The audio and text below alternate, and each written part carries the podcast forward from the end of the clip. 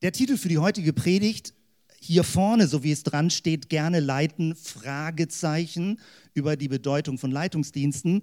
Eigentlich ist der nicht mehr wirklich aktuell. Je länger ich durchgeguckt habe, was ich eigentlich sagen möchte, müsste man es direkter formulieren. Die Botschaft oder den Akzent, den Fokus, den ich heute Morgen legen möchte, ist in einem Satz zusammenzufassen. Ganz kurz. Leitung ist wichtig. Und um dieses werde ich drehen. Leitung ist wichtig. Was bedeutet das? Ich möchte eine Eröffnung machen, weil wir werden im Herbst eine Leitungswahl haben, alle drei Jahre.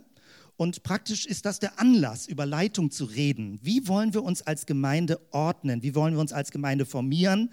Wen siehst du für die Gemeindeleitung? Aber es geht nicht speziell um Gemeindeleitung heute Morgen. Das werden wir gleich genauer merken wenn man das jetzt nachhört auf der Predigt MP3, weiß man nicht, was heute Morgen hier gewesen ist.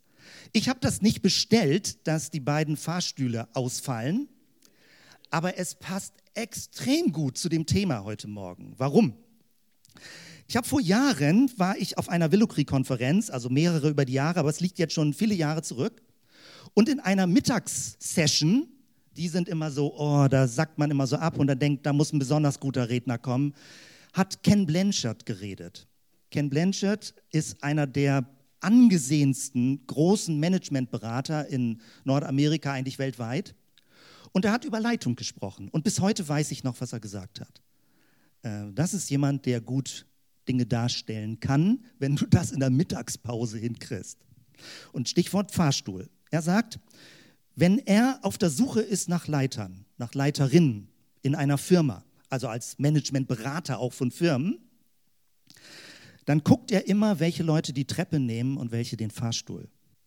Weil er kann mit extrem hoher Sicherheit sagen, wer freiwillig die Treppe nimmt, ist ein Leiter oder eine Leiterin.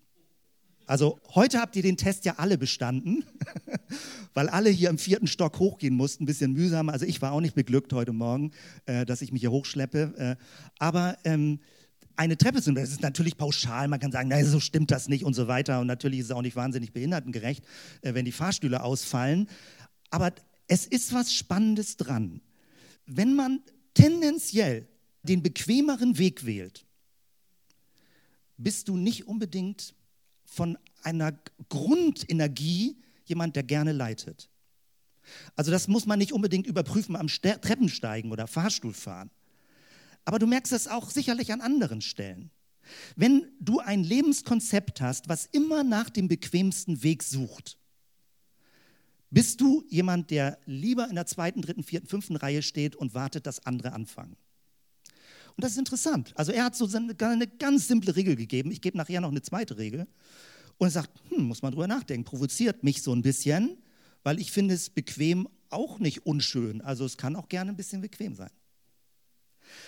Das als Einstieg. Ich wollte nur noch mal bestätigen, ich habe nicht dafür gesorgt, dass die Fahrstühle ausfallen, weil wenn du jetzt heute Morgen hier sitzt, musst du dich entschieden haben, diese vier Stockwerke hochzugehen alle Achtung. Äh, Barbara stand heute Morgen als Begrüßungsdienst an der Tür und hatte schon überlegt, sie hätte eigentlich Medaillen parat haben müssen.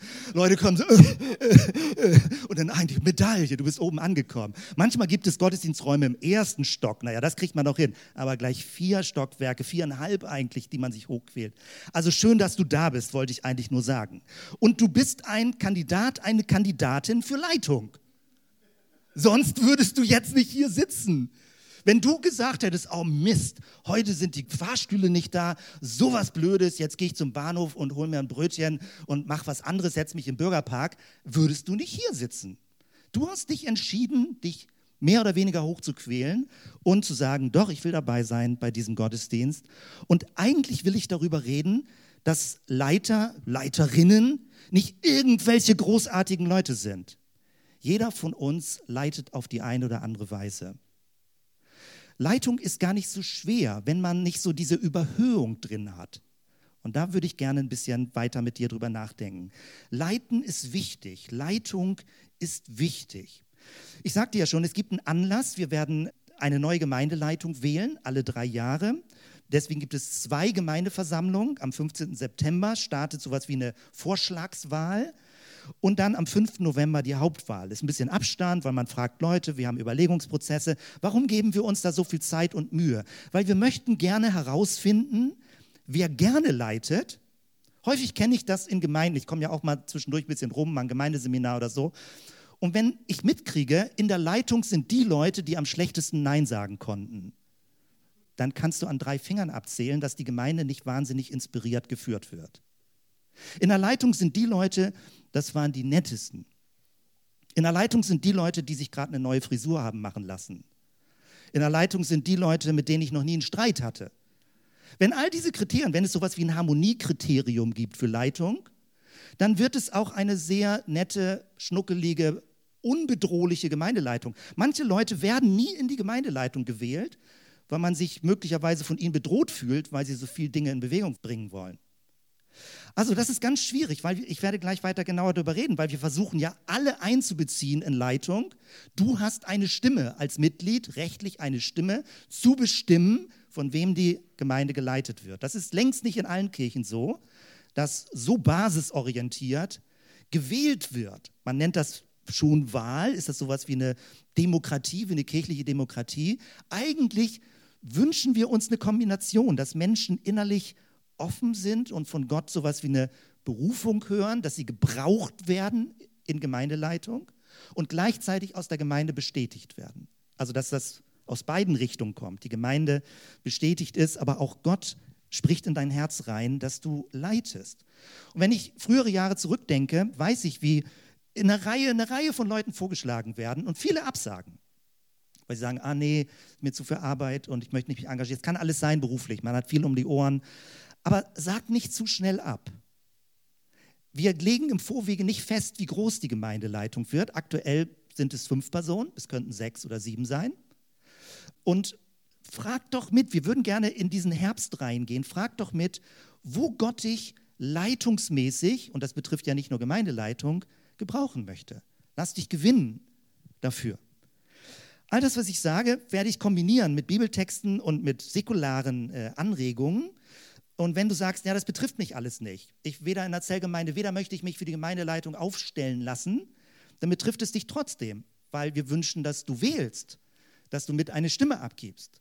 Oder wenn Leute sagen, na, ich gehöre ja gar nicht zur Zellgemeinde, ich bin nur Gast. Allgemein betrifft dich dieses Thema Leitung. Leitung ist wichtig. Leiten ist wichtig. Alles, was geschieht, geschieht durch Leute, die leiten. Es gibt immer wieder solche Behauptungen, die sagen, das organisiert sich irgendwie schon von alleine. Lass uns mal abwarten und das Ganze auf uns zukommen lassen. Das ist ja alles ganz schön, wenn Leute sagen, wird schon. Nur mal nicht überorganisieren. Aber die Erfahrung ist, wenn Leute nicht den Mut haben, zu leiten, einen ersten Schritt zu machen, etwas zu starten, voranzugehen, dann bewegt sich gar nichts mehr. Und deswegen bei aller Ängstlichkeit und manchmal auch Misstrauen. Wir haben ja so ein bisschen Milieu in der Gemeinde, so ein bisschen Misstrauen gegenüber Hierarchie, Misstrauen gegen, was weiß ich, autoritäre Dynamiken. Also ist ja auch völlig zu Recht dieses Misstrauen. Es gibt eine falsch verstandene Leitungsfunktion. Aber hab nicht zu viel Scheu und nimm dich nicht zu doll zurück. Wir brauchen dich in verschiedenen Bereichen, um zu leiten. Und ich wünschte mir eigentlich, dass möglichst viele Leute in der Gemeinde einen Zugang zum Thema Leitung bekommen und nicht sagen, ah, das können die anderen besser. So, das ist jetzt schon eine große Vorrede dazu. Und ähm, in irgendeiner Weise hoffe ich, dass, dass, dass du andocken kannst und die Relevanz des Themas erkennen kannst. Ich zeige dir mal Bibelverse, wie Paulus darum wirbt, jetzt speziell für Gemeindeleitung, dass Leute da mitgehen. 1. Timotheus 3, erstmal Vers 1, es ist ein wahres Wort. Wenn sich jemand um einen Leitungsdienst in der Gemeinde bemüht, dann sucht er eine schöne Aufgabe. Und dann erzählt Paulus, welche Aufgaben es gibt und, und dass Leute ein bisschen vorbildlich sein sollen und dass man sich an orientieren und so weiter. Eine ganze Liste. In der Regel stürzen sich Leute auf diese Liste, ob sie diese Kriterien erfüllen und übersehen, wie positiv Paulus über Leitung redet. Auch Vers 13. Und die, die ihren Dienst gut versehen, erwerben sich hohes Ansehen und große Zuversicht im Glauben an Jesus Christus. Das, glaube ich, ist auch wirklich ein Geschenk, wenn du Mut hast, in irgendeiner Weise Leitungsverantwortung zu übernehmen, stärkt es deinen eigenen Glauben. Weil du läufst nicht einfach irgendwo mit, Du musst anfangen, selbst über Dinge nachzudenken, deine eigenen Werte, deine eigenen Überzeugungen. Und es stärkt deinen eigenen Glauben. Es ist nicht nur ein, sag mal, ein Verlustgeschäft zu leiten. Man muss mehr tun als die anderen. Man ist immer letzter Mann, letzte Frau oder irgendwie sowas. Sondern es ist ein Gewinn zu leiten, weil es dich intensiver mit den Themen auseinandersetzt, Dinge zu führen, anzusprechen, voranzugehen, zu wissen, wofür du stehst, wo du Schritte machen willst und nicht einfach nur ganz böse gesagt, im schlimmsten Fall hinterher zu trotten. Sondern du kannst initiativ werden, du kannst dich engagieren, du kannst gestalten. Und Paulus macht da eine hohe Betonung darauf. Also, ich wiederhole zwischendurch immer wieder so als wiederkehrender, wie heißt das irgendwie, Jingle so, ähm, Leitung ist wichtig. Ja, bis es so einsagt. Alles andere kannst du vergessen, aber diesen Satz behalte in Erinnerung. Leitung ist wichtig. Es passiert nicht von alleine. Es kann sein, dass zu stark geleitet wird, zu direktiv und man das Gefühl hat, uh, da lassen wir so ein bisschen Druck rausnehmen. Aber die andere Seite, einfach mal so abzuwarten, ob Dinge sich entwickeln, ist irgendwann für alle frustrierend. Und wenn du genauer hinguckst, gibt es in der Regel irgendwann jemanden, der sagt, lass uns doch mal das machen, lass uns doch mal das probieren, lass uns doch mal daran gehen. Und man kann das auf ganz unhierarchische Weise machen und es ist trotzdem Leitung, es ist ein Vorangehen. Jeder ist gefragt. Vielleicht hast du schlechte Erfahrungen gemacht und vielleicht fordert dich so eine Art von Predigt heraus, da nochmal neu drüber nachzudenken. Um deutlich zu machen, dass es jeden betrifft, habe ich dieses Bild mal ausgewählt. Allein dieses Bild, eine Hand von einem Erwachsenen und eine Hand von einem Kind, wo das Kind in die Hand des Erwachsenen fasst, ist Leitung. Wenn du ein Kind an die Hand nimmst, ist es Leitung. Das Bild musst du im Kopf haben. Leitung ist nicht wahnsinnige Ausbildung zu haben, kann sein, aber es ist nicht das Wesen von Leitung. Das Wesen von Leitung ist, du nimmst jemand mit auf einen Weg und du bist bereit, den Weg voranzugehen oder zu sagen, ich gehe diesen Schritt, trau dich. Du ermutigst Menschen, einen Weg mitzugehen. Leitung, Vorbild sein an deinem Verhalten, dass man das erkennen kann. Du orientierst dich vielleicht an irgendwelchen anderen Leuten, die dich inspirieren, aber du guckst nicht in deinem unmittelbaren Umfeld immer, oh, was denken die Leute, was denken die Leute, was denken die Leute, sondern du hast den Mut, etwas zu tun. Auch wenn es nicht alle super toll finden, weil du davon überzeugt bist, dass es gut ist. Ein anderes Bild, ein Bild aus dem Internet, ganz aktuell, freigegeben im Internet, also äh, von Menschen, Geflüchteten, die aktuell Ausbildungsstellen ähm, angenommen haben und ausgebildet werden in handwerklichen Berufen. Das ist Leitung, Anleitung. Leute werden angeleitet. Äh, ich dachte sogar, dass in dem Wort begleiten das Wort leiten drin steckt, aber vom Wortstamm stimmt das nicht ganz. Da steckt das Wort gleiten natürlich drin. Begleiten, also nicht beg-leiten, aber irgendwie steckt es doch drin. Also begleiten ist auch eine Form von Leiten. Du bist nicht immer nur vor jemandem, geh gefälligst hinter mir, sondern du bist an der Seite von jemandem und ermutigst ihn und unterstützt ihn. Ist auch eine Art von Leitung, vielleicht eine sehr softe Art von Leitung. Und ein Live-Bild. Lenny ist heute ja auch da. Ich wollte mal zeigen hier, wie Lenny geleitet hat als Beispiel. Das ist die Kanufahrt gewesen. Was gehört zur Leitung dazu? Es gehört dazu, dass es eine Idee gibt. Lenny hatte die Idee, wollen wir eine Kanutour machen? Tobias hat das mit unterstützt so ungefähr. Dann ist die Frage, wer organisiert das? Denn auf der Website einstellen, den Leute einladen, denn die Orga drumherum machen. Und dann wird es konkret. Dann kommen die Leute und drumherum standen Leute im Kreis. Und Lenny hat erklärt, wie man rudert, wie man das macht, wie man das Kanu hält. Und dann konnte man das ausprobieren. Und dann hat er ermutigt, gehört auch zur Leitung, hat gesagt, wer das noch nie gemacht hat, am Anfang werdet ihr Slalom fahren, Schlangenlinien. Hab keine Sorge. Er hat erklärt, wo die Dornenbüsche sind. äh, am Ufer er sagt hier, da sind Brombeeren, äh, da haltet ein bisschen Abstand. Aber ihr müsst damit leben, dass äh, ihr, es ist am Anfang schwer, ganz gerade zu fahren. Ja, dann hat man auch Diskussionen im Boot und so weiter. Da alles hängt damit zusammen. Und Lenny hat es so anschaulich und ermutigend erklärt, dass zum Schluss wir eine schöne Kanutour hatten, Eis gegessen haben, wieder zurückgerudert sind. Und auf dem Rückweg konnten Leute es schon besser als auf dem Hinweg. Das ist Leitung. Leitung hat mit Anleiten zu tun. Wenn wir bei Paulus gucken, finden wir, wie er Gemeindeleitung beschreibt. ersten, oh, Entschuldigung, jetzt springe ich, das war falsch, bei Petrus natürlich. Petrus im ersten Petrusbrief, Kapitel 5, letztes Kapitel, Vers 2. Weidet die Herde Gottes, die euch anbefohlen ist, und achtet auf sie. Nicht gezwungen, sondern freiwillig, wie es Gott gefällt. Nicht um schändlichen Gewinns willen, groß rauszukommen, irgendwie toll vor allen dazustehen. Gar nicht, sondern von Herzensgrund. Nicht als solche, die über die Gemeinden herrschen, sondern als Vorbilder der Herde. Es gibt mehrere Stellen im Neuen Testament, was das Thema Leitung in Gemeinde äh, beschreibt. Aber wenn du diesen Text jetzt siehst, dann möchte ich dich ermutigen, in den nächsten Wochen anzufangen, darüber nachzudenken, wen siehst du in der Gemeinde, wer darauf passt. Wer hat den inneren Wunsch, sage ich mal, die ganze Gemeinde zu weiden im guten Sinne, sage ich mal, positiv voranzubringen? Wer achtet auf Leute? Wer macht es gerne? So und fragt danach, wie es Gott gefällt. Ohne irgendwie sonderbare Motive bei jemandem abspüren zu können. Ich kenne auch Gemeindeleitungen, das sind dann so Kampfabstimmungen gewesen. Wer kommt in die Leitung rein? Und dann gibt es so aggressive Grundstimmungen, ob auch das eigene Anliegen durchgebracht wird. Das wird super anstrengend. Wir haben seit Jahren arbeiten wir so nicht, weil wir danach fragen, wo hast du den Eindruck, was ist stimmig? Wer hat Vertrauen in der Gemeinde, um in so ein Bild, in, in so eine sagen wir, Vorlage im guten Sinne, in so einen Ansporn hineinzupassen. Nicht als jemand, der über Gemeinden herrscht, sondern der als Vorbild unter den Leuten lebt.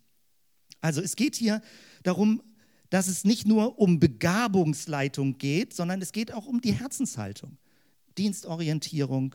So, und wir stellen uns alle für, zu einem Votum hin. Also auch die drei Pastoren mit den halben Stellen stellen sich ja alle drei Jahre dem Votum, spiegel uns zurück, bist du noch damit einverstanden oder hast du das Gefühl, hm, so toll findest du es nicht mehr? Wir merken das schon an ganz wenigen Differenzen, wie weit wir noch Zustimmung haben oder ob da irgendwo anfängt, was zu knirschen in der Gemeinde. Und uns ist das wichtig, auch mit diesem Feedback ähm, zu arbeiten, zu leben oder auch Dinge zu korrigieren natürlich dann.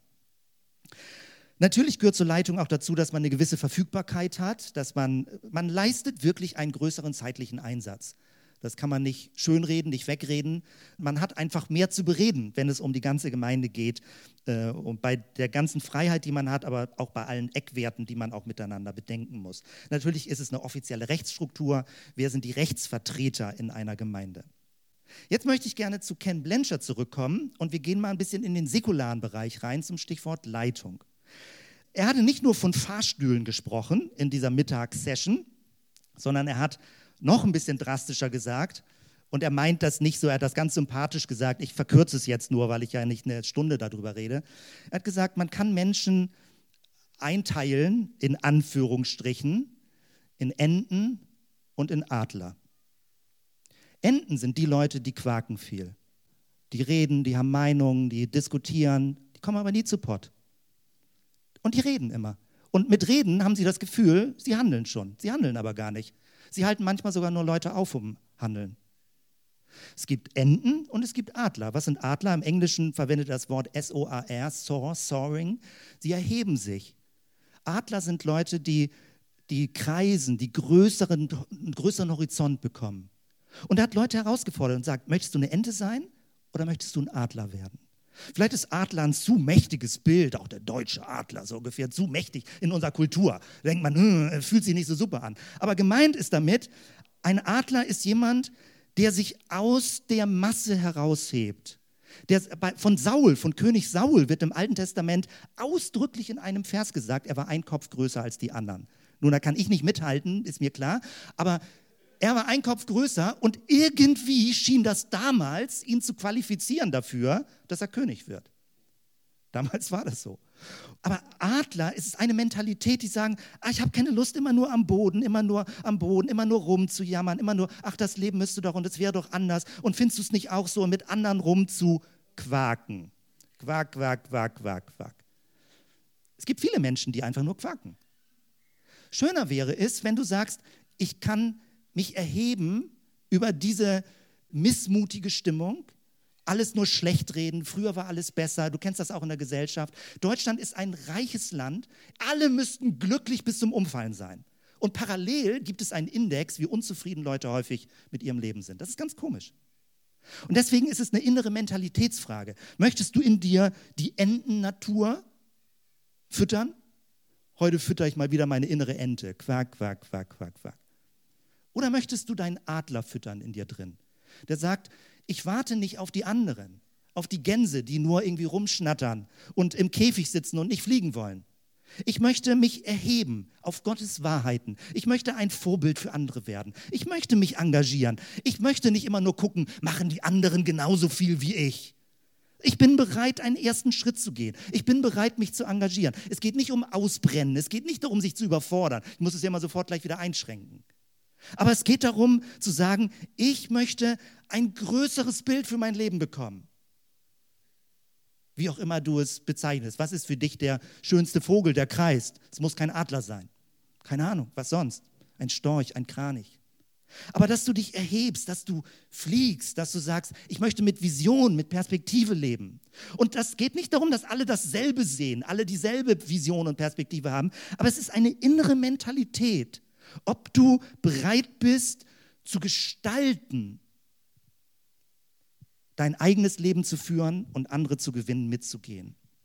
Und das finde ich ist toll. Und ich glaube, Gemeinde Jesu, Gemeinde Jesu Christi, besteht eigentlich zu überwiegend Teilen oder ermutigt sie zu Menschen, die aufrecht ein Rückgrat haben, die stehen, die Schritte gehen können, die Überzeugung vertreten und die nicht einfach nur mitschwimmen, was gerade so angesagt ist.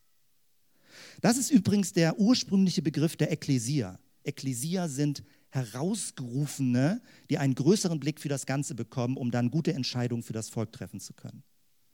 Ekklesias, der, der griechische Begriff, der in der Regel mit Gemeinde übersetzt wird. Und das ist ein bisschen irreführend, weil Gemeinde klingt so ein bisschen nur schnuckelig und introvertiert.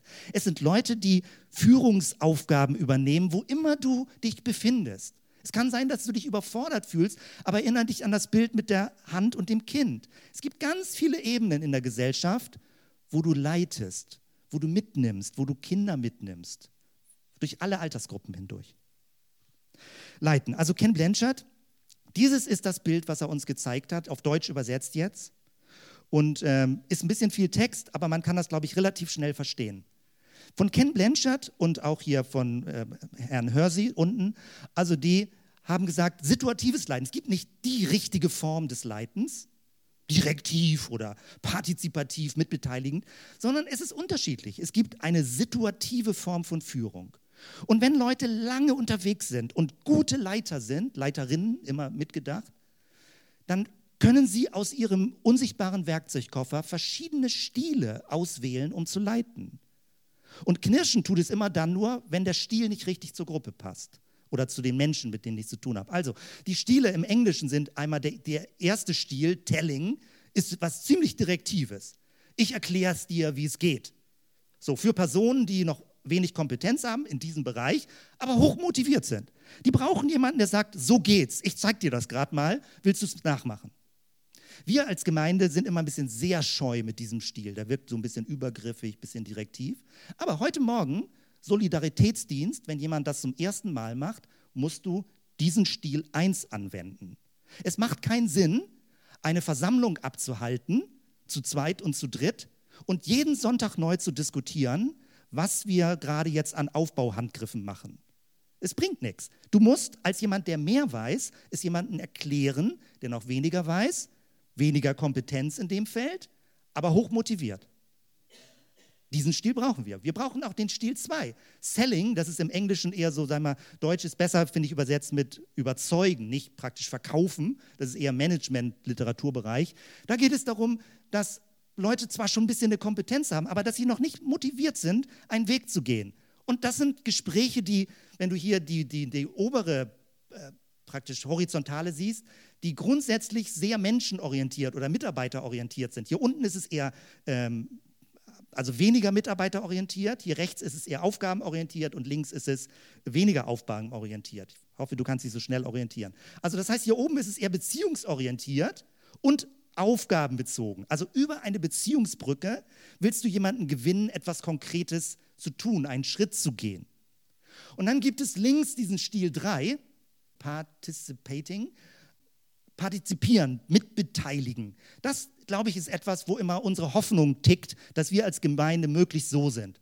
viel Mitbeteiligung, viel miteinander reden, sprechen, abwägen, überlegen, äh, nicht so hierarchisch denken und so weiter. Aber partizipieren kann auch sehr langwierig sein, sehr mühsam sein. Es kann auch ermüdend sein, wenn immer alle zu viel mitreden. Also das schlimmste Bild, was ich immer sehr anschaulich finde, ist, wenn ein Tausendfüßler anfangen würde, mit den Füßen zu diskutieren, wann jetzt welcher Fuß gehoben werden soll. Wenn also die Füße eine Versammlung einberufen, wann welcher Fuß dran ist. Äh, dann, das ist so das schlimmste Bild, sage ich mal, einer partizipativen Struktur. Und dann gibt es eine Struktur Delegating, also delegieren, etwas übertragen auf jemanden.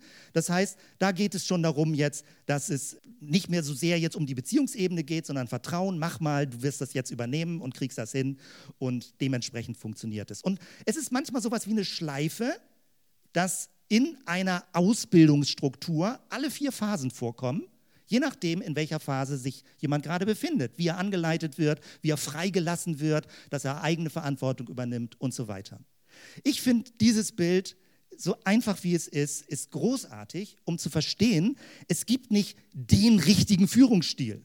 Es gibt nicht den richtigen Leiter, die richtige Leiterin. Manche Leute sind sehr gut in direkter Anleitung, manche Leute sind sehr gut in einem kommunikativen kooperativen, abwägenden Stil mit möglichst vielen Stimmen.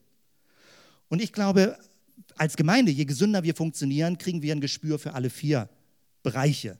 Gerade auch wenn es zum Beispiel geht, Leute zu gewinnen, Jesus zu folgen, braucht man diese ersten beiden Stile. Man braucht es, dass man jemanden wirklich den Mut hat, Dinge zu erklären, ohne gleich zu denken, ich werde übergriffig. Wenn jemand sagt, ja, was heißt es denn? Oder wie die Frage entsteht, was bedeutet es konkret, Christ zu sein? Das zu erklären. Oder auch wenn jemand noch unsicher ist, sagt, hilf jemandem, eine Entscheidung zu treffen. Ich habe das Gefühl eher, wir sind da ein bisschen schwächer als Gemeinde in diesen Stilen 1 und 2, also im Durchschnitt, in der Summe. Und wir favorisieren eher diesen Stil 3, aber alle Stile sind gut. Und du hast vielleicht unterschiedliche Begabungen oder Lieblingsbereiche, in denen du praktisch das mit einbringst, deine Begabung, deine Leitungsenergie mit einbringst. Ich gehe zur Kirchengeschichte, um das ein bisschen deutlicher zu machen, wo wir uns als Gemeinde befinden. Und im Herbst werden wir es äh, über verschiedene Schritte ein bisschen klarer machen. Wo positionieren wir uns im Rahmen einer großen Kirchengeschichte? Und ich glaube, das ist hilfreich für dich und für mich zu wissen, weil dann kannst du mit Leuten besser darüber reden, was deine christlichen Überzeugungen sind. Bei Leitung zum Beispiel haben wir kein episkopales System. Episkopos, der griechische Begriff für Bischof, gibt die Methodisten sind so organisiert, die katholische Kirche ist so organisiert. Eine Person alleine an der Spitze. Das ist nicht unser freikirchliches Modell. Wir haben auch nicht das presbyteriale Modell.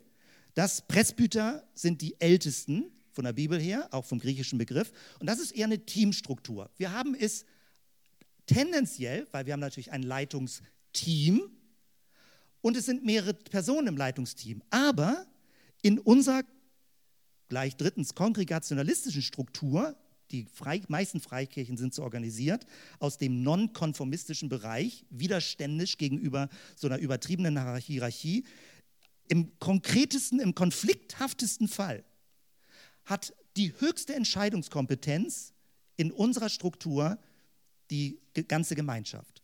Es kann keine Einzelperson und es kann kein Leitungsteam sagen, so und nicht anders, und dafür gibt es eine Gemeindeordnung. Wenn 10 Prozent der Gemeinde, ich habe es nicht auswendig im Kopf, ich glaube, es waren 10 Prozent, wenn Leute sagen, wir möchten eine Gemeindeversammlung und wir stellen einen Antrag und wir möchten abstimmen darüber, dann kann keine Leitung, kein Pastor, kein Gemeindeleiter etwas dagegen tun.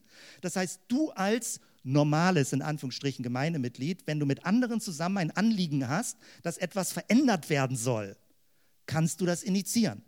Man kann es nicht als Einzelperson, man braucht etwa 10 Prozent, wenn wir so plus minus 80 Leute sind, brauchst du acht Leute, neun Leute, die sagen, jetzt möchten wir bitte eine Sondergemeindeversammlung und folgende Entscheidung zur Abstimmung stellen.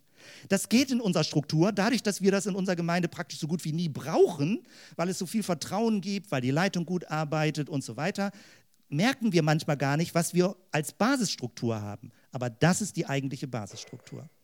Das kongregationalistische Modell, wie man miteinander Entscheidungen trifft.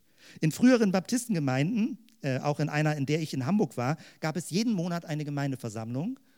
Das ist sehr ermüdend, aber es gibt auch das Signal, jeder kann Dinge einbringen, die zur Entscheidung gestellt werden.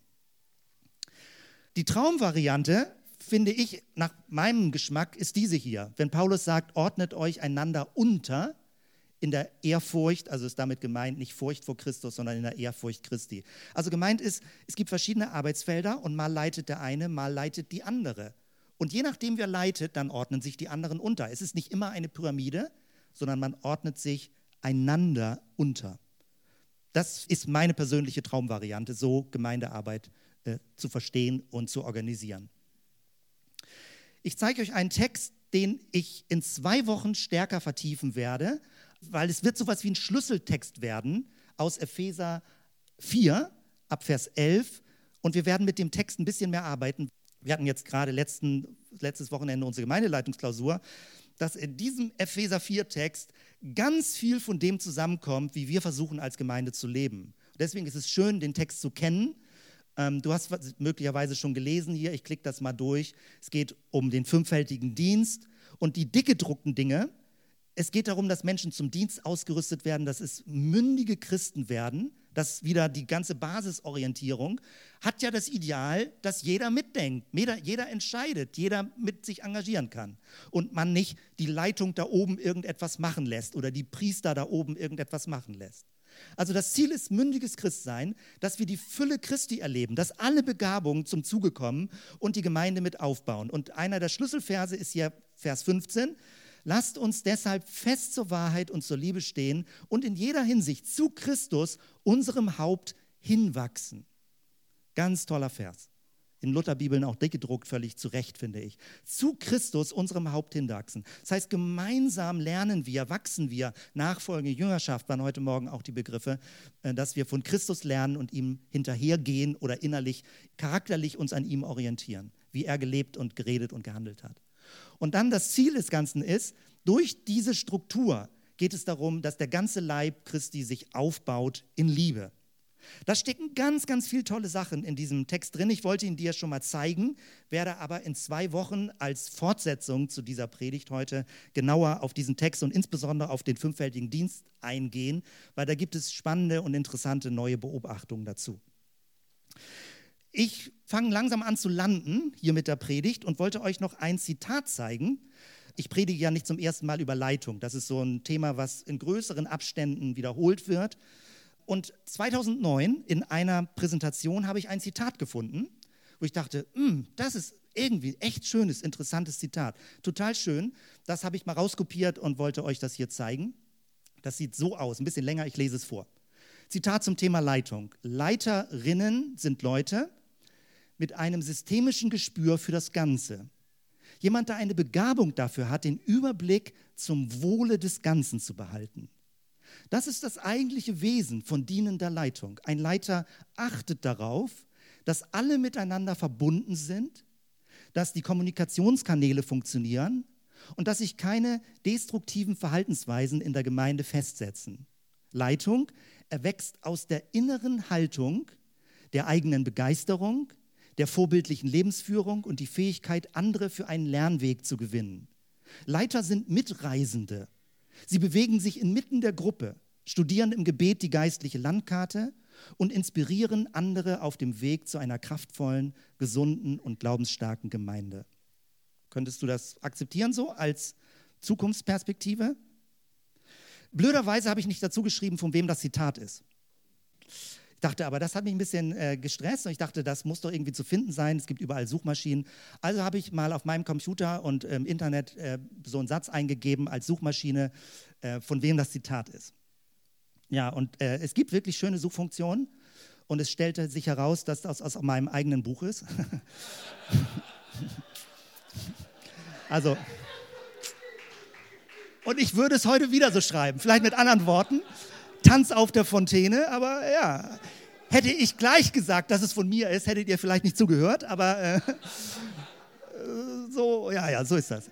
Also, von dort her, ähm, ich bin so erleichtert, dass ihr lacht und das als Witz versteht und nicht als Selbstverstellung. Also, die, die nicht gelacht haben, denken vielleicht, das wäre, nein, keine Ahnung, jetzt wird es spaßig. Also, vielen Dank an alle, die gelacht haben. Es war Spaß, ja, aber es ist wirklich von mir. Also, ähm, ich möchte schließen Und nicht mit irgendwie jetzt mit einem Appell oder so, du musst jetzt leiten. Ich habe schon genügend Appelle gesagt, mit Leitung ist wichtig.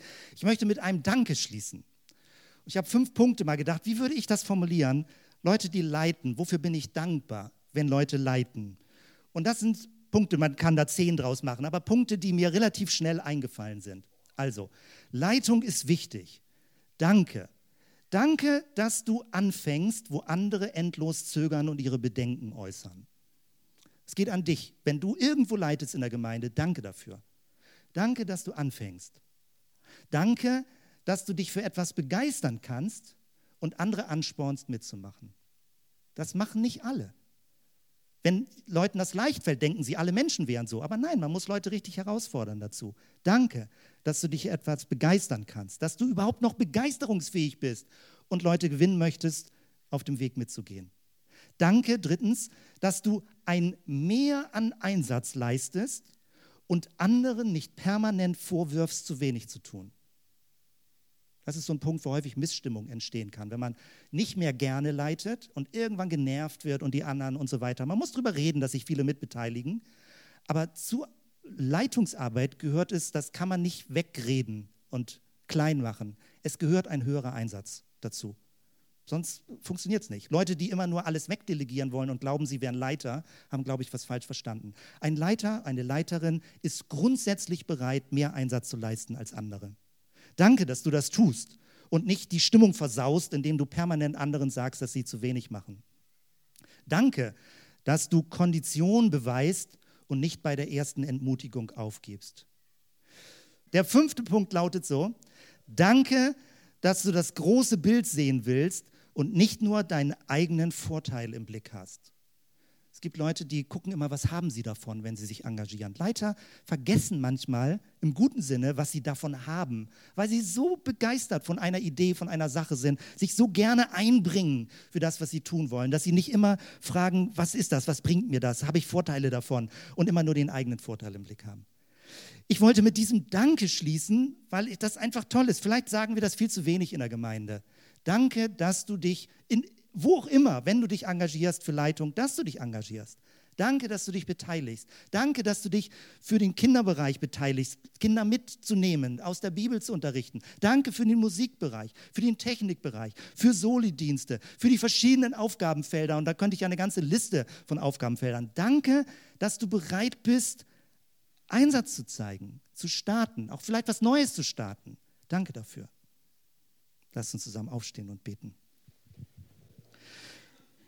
Herr, ich möchte dir danken, gerade so jetzt am Ende der Predigt, für dein Zutrauen zu uns, dass du den Jüngern das übergibst, von dir zu erzählen, dein Reich zu verkörpern, in alle Welt zu gehen, zu sagen, ruft Menschen herein, ruft sie mit auf den Weg, dass du nicht gesagt hast, ah, das kriegen die Menschen sowieso nicht hin, ich muss ein bisschen länger auf der Erde bleiben, dass du das uns Menschen in die Hand legst, dass du nicht einen Plan B hast, dass es wirklich darum geht, dass wir das Staffelholz aufnehmen und wo immer Menschen sind, die offen sind dafür, dass wir sie mitnehmen und gewinnen für den Weg, dir zu folgen. Danke, Herr, für alle Leute in dieser Gemeinde, die seit Jahren Leitungsverantwortung haben und dass du ihnen Kraft gibst. Danke, Jesus, dafür, nicht so müde zu sein, dass man alles hinschmeißt und zu nichts mehr Lust hat. Danke, Herr, dass Leute sich mit einbringen und hilf uns, dass wir so eine Sensibilität füreinander haben, dass wir uns nicht gegenseitig überfordern und nicht so doll bis zum Anschlag arbeiten, bis, bis irgendwie alles kaputt geht und man von allem genervt ist. Hilf uns, Jesus, dass wir aufeinander aufpassen als Gemeinde, dass Leute auch mal pausieren können, ohne dass sie einen Vorwurf bekommen dafür. Hilf uns und inspiriere uns immer neu aus deinem Wort, eine Gemeinde zu sein, die dich groß macht, die dich feiert, die dich ehrt und die attraktiv ist für Menschen, die dich suchen. Danke, Jesus, für diesen schönen Sonntag hier in der Kantine und wo immer wir ihn noch verbringen. Und ich bete um deinen Segen, um deinen Schutz, um deine Begleitung für die kommende Woche, dass der Friede Gottes, der höher ist als alle menschliche Vernunft, er bewahre unsere Herzen und Sinne in Christus Jesus, unserem Herrn. Amen.